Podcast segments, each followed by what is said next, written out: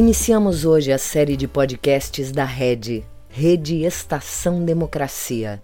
Nossos podcasts não terão regularidade pré-definida. Eles serão realizados sempre que um fato relevante assim o exigir e nossas condições técnicas o permitirem. O podcast de abertura tem a participação especial do jurista e professor de direito Pedro Serrano.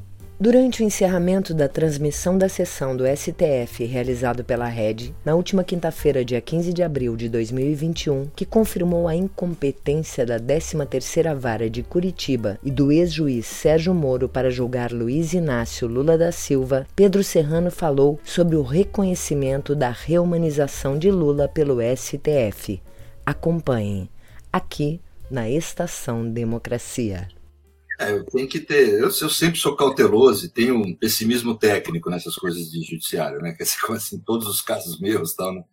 tem essa postura sempre com o pé atrás até ter a decisão final, porque um pouco de vivência também, né? Tenho quase 40 anos de exercício da advocacia, inclusive no Supremo, e já tive muita surpresa na vida de última hora. Então eu não não, é. Nunca comemora antes da, da hora, vamos dizer, mas nesse caso eu acho que é uma, algo que comemorar. Assim. Eu, eu, quando houve a adesão do Faquinha, eu falei que não, falei que era para esperar um pouco, segurar o champanhe, porque houve uma certa euforia, acho que inclusive atrasou a nossa reação e a gente precisou ter a reação, foi muito importante, eu acho, dos advogados aí que se mobilizaram e, e foram à mídia, foram ao próprio Supremo, dialogamos com cada ministro, acho que isso foi, foi relevante, né?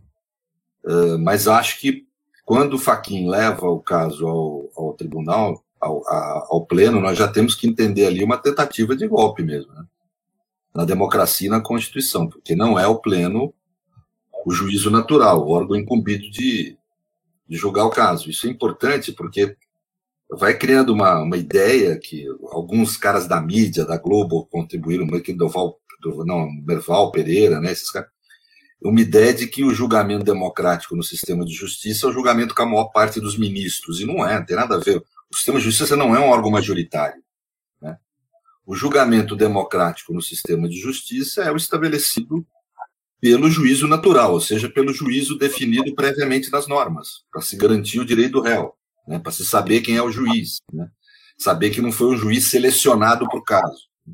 E nesse caso nós tivemos, foi uma derrota do direito ontem, viu, gente? Que nós tivemos a consolidação da ideia de que o relator é o imperador absoluto do processo, ele manda para onde ele quiser, porque aquele caso, já o caso do desse caso que foi julgado hoje, ele já estava vinculado à turma. Houve uma revinculação, e isso ninguém. O, o, o, único ministro que foi absolutamente correto, a meu ver, foi o Lewandowski, ontem, que foi intenso, correto e adequado. Então, para nós do direito, que o problema Lula vai se resolver agora, mas para nós o direito é uma derrota. E depois nós vamos ter que administrar nas nossas lutas aí no sistema de justiça. Né? Ontem. E hoje foi uma grande vitória da democracia e da Constituição. Uh, acho que a implicação, vocês aí, o Benedito, o pessoal todo aí que é cientista político, pode dizer o Márcio, mas a minha impressão é que o impacto político também é evidente, porque fica evidente, agora declarado pelo Supremo, que a eleição de 2008 não se realizou de forma absolutamente livre, porque Lula foi impedido de participar por uma decisão nula, um processo ilegal, produzido por juiz, que até agora foi considerado pelo Supremo suspeito, parcial e incompetente. Ou seja, um processo fraudulento impediu Lula de ser candidato, com isso impedir uma eleição livre, a consequência é isso que nós temos hoje no país: gente amarrada na cama, recebendo, sendo entubada sem anestesia. Né? É, é, o que acontece com o país quando namora, vamos dizer assim, o fascismo e o autoritarismo. Mas eu não tenho dúvida que hoje a democracia, eu estou um pouco emocionado até, porque a democracia e a Constituição saindo vitoriosas, né?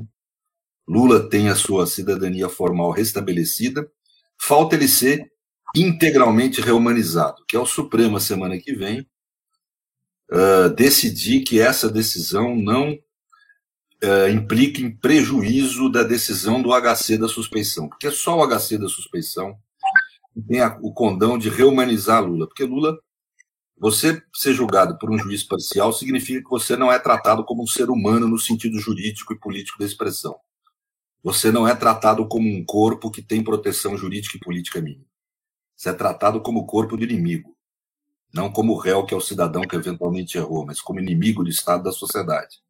E foi assim que Lula foi tratado. Exatamente, é a anulação da cidadania, né? É a anulação, anulação da cidadania. É, hoje nós temos o que eu, no direito constitucional, falo como a recuperação da cidadania formal de Lula, a capacidade de eleger e ser eleito. No caso, a capacidade de ser eleito, a capacidade eleitoral passiva. Uh, o reconhecimento do, do, da parcialidade de Moro é o resgate da cidadania material de Lula. O direito a ele ter direitos. Ou seja, o direito a ele ser visto como um ser humano ante o sistema de justiça e o Estado. O artigo 10 da Declaração Universal dos Direitos Humanos diz todo ser humano julgado tem direito a um juiz uh, imparcial em audiência pública. A audiência não foi pública na medida que os procuradores foram advogados privados de acusação e esse julgamento comprovou isso, porque os procuradores foram ao Supremo não como procuradores públicos. Eu não sei se vocês notaram isso. Eles não foram como procuradores públicos, eles foram em nome de pessoa física, o advogado privado tentar combater Lula. Ou seja, abandonaram totalmente a vergonha, eh, esses procuradores da Lava Jato abandonaram a, a instituição Ministério Público e foram como pessoas físicas ao Supremo. Querer condenar Lula querer lutar pela condenação de Lula. Demonstra claramente como eles não atuaram como servidores públicos, como os agentes públicos naquele processo, e sim como advogados privados de acusação. E isso é inaceitável um julgamento democrático. É inaceitável na democracia constitucional. E muito mais inaceitável o juiz ser um acusador, como foi, e agora reconhecido pelo Supremo também. Então, hoje, a situação de Lula é que você tem dois grandes reconhecimentos. O juiz foi parcial o julgamento foi injusto, o processo foi uma fraude e por juiz incompetente. Quer dizer, é uma vitória da democracia e da Constituição. Para consolidar, nós precisamos aguardar uh, para falar que a tentativa de golpe no Supremo não funcionou, porque houve uma tentativa de golpe, submeteram ao plenário que não deveria ser o órgão de julgamento, mas para dizer que não funcionou, temos que aguardar o final desse julgamento e ter uma decisão favorável na questão da prejudicialidade. Se houver uma decisão pela prejudicialidade, é uma derrota, eu não tenho dúvida, porque Lula pode até ser candidato em 2022, mas não vai estar plenamente reumanizado perante o sistema de justiça. Uma derrota não para ele, ele para ele o problema prático dele fica resolvido. Eu estou dizendo uma, uma derrota para o sistema de justiça, para a dignidade constitucional do sistema de justiça. Mas é isso, senhores. Eu agradeço muito a oportunidade de estar aqui. Viu? Boa, Nós Pedro. que agradecemos, Pedro. Pedro, é, só, o, o Mário, antes, só uma coisinha aqui ainda que eu, que eu gostaria. É, é, me deu a impressão, eu sou leigo nisso, né? mas me deu a impressão o seguinte, que as falas, é, é, os votos né, do, do ministro Fux e do ministro Marco Aurélio é, é, é uma coisa esdrúxula, né? porque, na verdade, eles acabam né, reconhecendo, né, desnudando a farsa. Né, porque eles mesmos dizem: bom, tudo o que fizemos agora cai por terra. Quer dizer, fica claro que a armação foi feita né, e que agora isso cai por terra e eles ficam sem chão. Quer dizer, pode ser que na semana que vem eles restabeleçam o seu chão, mas. Né? O meu ponto de vista mudou quanto à análise política da Lava Jato. Porque eu achava que era uma operação complexa, que ela tinha uma dimensão. Eh, estou falando no plano político, não é uma dimensão legítima de persecução à corrupção, porque houve corrupção na Petrobras, houve caixa 2 para o sistema político. Isso negar isso é terraplanismo, não adianta. Né? Foi pego uma montanha de dinheiro na casa daquele Gedel. Né? Agora, uhum. uh, ao mesmo tempo, eu achava, utilizaram esse ambiente dessa persecução legítima à corrupção para realizar medidas de exceção, que daí eu tenho toda uma narrativa, a Tânia, que está aqui, a minha parceira, conhece bem, né? um processo penal de exceção, etc., inclusive contra Lula. Né? Agora, com as justificativas e a defesa que eu vi da Lava Jato nesses últimos tempos, em relação à, à possibilidade que se apresentava de anular o caso, o caso de Lula, eu vi que não. Que, na realidade, é uma mudança mesmo, eu estudo o assunto há, há bastante tempo. É que se o, o nome Lava Jato, essa figura de linguagem que não existe no direito, é um nome de marketing. ela claro. viu como um veículo de legitimação externa, porque a lógica do direito é assim: você é réu individualmente, como ser humano, como indivíduo, com nome próprio, né? E podem ser usados argumentos de legitimação da tua condenação produzidos no processo em que você participou e se defendeu. Ou seja, cada processo é um fenômeno jurídico diferente do outro. Agora, o que você nota, por exemplo, quando o Barroso começou a criticar essa possibilidade de anulação do processo de Lula, ele, come... ele eu me lembro que ele fez um discurso, lá uma fala, televisão, na Globo, apontando cinco razões do porquê que ele acha que a Lava Jato tinha que continuar existindo. E aponta cinco casos de corrupção apoiados pela Lava Jato, apurados pela Lava Jato, que nenhum tem a ver com o caso de Lula. Então, o que tem a ver com o caso de Lula? Aí começou essa insistência, o, o, hoje, por exemplo, o Fux falando, o Marco Aurélio falando, não, temos que manter a Lava Jato. Então, veja, a Lava Jato são mais de 500 denúncias. São uma, mais de centenas de processos, inquéritos né, investigações, etc. O que, que três casos afeta a Lava Jato? Em especial, se você for considerar a questão da, da suspeição de Moro, é uma questão personalíssima. Só atinge a relação Moro e Lula. Agora, o que, que três casos é relevante se o, uh, no universo de 500? Né? É óbvio que só é relevante se a função não for combater a corrupção, for combater Lula. Então, a própria justificação que a mídia e que todo o sistema social envolvido na produção dessa medida de exceção contra Lula usa. Não, agora a Lava Jato foi, foi derrotada. Derrotada aonde? Se a finalidade dela é combater a corrupção, ela produziu mais de 500 investigações, prendeu gente, está com réus. Qual é a diferença de três casos, né? É, então, é, é, é, é que fica evidente, obviamente, essa intenção de persecução política a Lula através do sistema de justiça, esse lawfare, como fala a defesa de Lula. Né? E isso se evidencia quando ontem se submete o caso de Lula ao plenário do Supremo. Né? Uh, como bem disse Lewandowski, é um ministro maravilhoso, um juiz é um magistrado de primeiríssima qualidade. Ele tem uma, as pessoas às vezes não conhecem, não conhecem ele.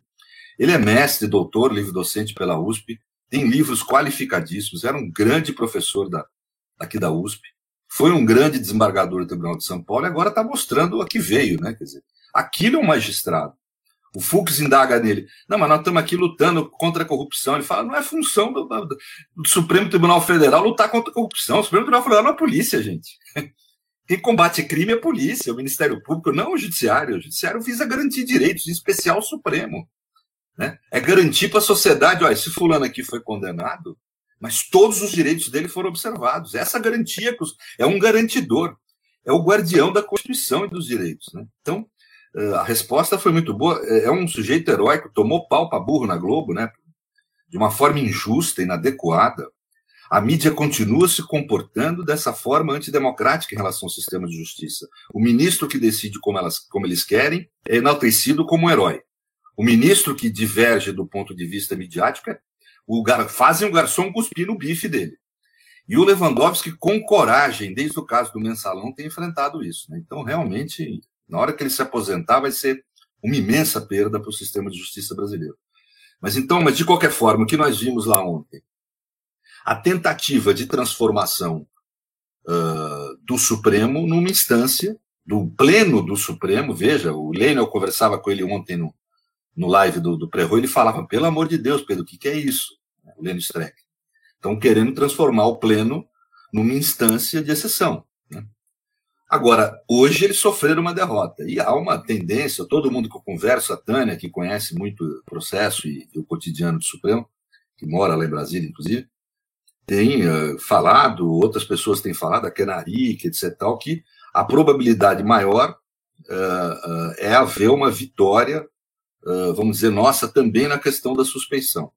Se isso se concretizar, houve uma tentativa de um golpe, uma tentativa de transformar, de manter a medida de exceção contra Lula, que se demonstrou, vamos dizer, derrotada. Eu acho que essa derrota se dá, por, não preciso nem dizer vocês que são os analistas políticos, por toda essa mudança que houve na sociedade brasileira em relação ao tema a partir da Vaza Jato, da spoofing, Efetivo, pode-se falar o que for, mas isso impactou imensamente. Eu não sei no meio de vocês, no meio jurídico, o impacto foi imenso. Eu leciono lá em, lá em Paris, né? No âmbito internacional, antes da Vaza Jato, sinceramente, nós estávamos liquidados, ninguém entendia. O pessoal progressista lá era difícil explicar, porque os argumentos eram. Eu falava, não, mas não, o processo é fraudulento. Eu falava, pô, mas não é Lula que nomeou a maior parte dos ministros? Não foi ele que produziu as leis que levaram à condenação dele? Foi, foi o PT que produziu as leis. Então a gente tinha produzido as leis, fortalecido o sistema de justiça, nomeado os ministros, estava muito difícil explicar. Com a Vaza Jato e a Spoofing foi muito importante para as pessoas entenderem o que de fato não precisa da Vaza Jato e da Spoofing para nós da área sabemos o que aconteceu. Né? A gente que conhece processo, que lê tal, né? que tem um pouco de, de, um pouco de intimidade, pelo menos, com o sistema de justiça. Então a gente consegue saber o que houve independente desses mecanismos. Mas eles foram importantes para poder desvelar, poder deixar em carne viva eh, esse mecanismo perverso. Né? Mas eu acho que hoje é uma vitória da democracia, da Constituição, não tenho dúvida. Hoje dá para comemorar, porque essa declaração ela é definitiva. Né? E, e, ressalto essa importância política. Eu gosto de fazer essas análises políticas dessas decisões. Né? Eu acho que é o que interessa para nós agora. Nós temos um Supremo Tribunal Federal que até agora declarou, até que considerem prejudicado, declarou Moro parcial e suspeito e incompetente. Isso é muito importante. Isso hoje nós tivemos definitivamente resgatada a cidadania formal de Lula, meu ver. Ele pode ser candidato. Eu sei que tem gente analisando que o juiz de primeira instância pode fazer acontecer. Eu acho até que por uma razão de perda de gás, sabe? Quer dizer, não vão ter a manha de produzir uma decisão de segunda instância contra Lula até a eleição. Acho que não tem gás para isso. Né? Então, acho que Lula tem hoje a sua. Agora, é muito importante reumanizar integralmente Lula. Então, a decisão da semana que vem ela é relevantíssima. Eu acho que é a mais relevante desse caso, que é a gente conseguir consolidar que essa decisão de hoje não prejudica a, decisão, a grande decisão que é a de, a de parcialidade de Moro. É o meu ponto de vista. Não sei. Até porque, né, tudo, tudo o que eu ouvi aqui dos juristas né, que te precederam, a Tânia, inclusive, né, a Maritânia, o, o, o, o Mário, é, outros que já passaram por aqui, agora vamos ouvir também daqui a pouco o, o, o Paulo Torelli, mas todos né, foram unânimes em afirmar que é, a, a, a, a, parcialidade do, juri, do juiz, né, na verdade, ela, ela, ela, ela precede né, a, vamos dizer assim, eu estou usando, não sei se estou usando corretamente o termo, mas ela precede a própria, a própria territorialidade, não é isso? Que se, se o juiz é parcial, tudo cai por terra, não é isso? É, porque é um. Veja, um juiz imparcial, a territorialidade é uma regra processual. É uma regra que estabelece o juiz natural, como um mecanismo de preservação dos direitos tal. Mas é uma regra territorial. Né? Uh, o juiz, a imparcialidade do juiz é um valor de civilização. Né? Não há uma relação civilizada entre Estado e pessoa se não há um juiz imparcial. Eu não estou falando neutro, ninguém é neutro, estou falando do juiz imparcial. É, então não há uma relação civilizada. Então ele tem, no plano da teoria do Estado e da teoria do direito constitucional, um relevo axiológico maior. Quem adota uma teoria positivista do direito não vai concordar com o que eu falo, mas um teórico avaliativo entende na hora. Né? Quer dizer, que a, a, os, é, o, o, o, juiz imparcial é um princípio que nós chamamos, enquanto que a, a competência territorial é uma regra. Né? Eu não vou aqui entrar em detalhes, mas para nós tem uma diferença grande isso aí. Então, é, é, é eu, eu, eu, procuro tratar em termos que o leigo entenda. Então, eu falo a ideia de humanização mesmo. Né? Uh, o juiz imparcial é algo essencial para você considerar que aquele corpo foi tratado de uma forma humana pelo Estado e pelo sistema de justiça. Lula foi desumanizado. Quem escolhe o inimigo nomeia e, ao nomeá-lo, desumaniza. Ele deixa de ser o Luiz Inácio Lula da Silva, passa a ser o corrupto, deixa de ser o, o Moixe, passa a ser o judeu, deixa de ser o João, passa a ser o preto. Ou seja, é esse mecanismo que leva a nós a podermos cometer, inclusive, violência com semelhante, porque a gente o desumaniza quando, quando violenta. E o que foi feito com Lula foi uma imensa violência, impedir ele de ser candidato, com isso destruir a democracia brasileira, ou não digo destruíram, mas reduziram muito a intensidade da democracia brasileira. Né?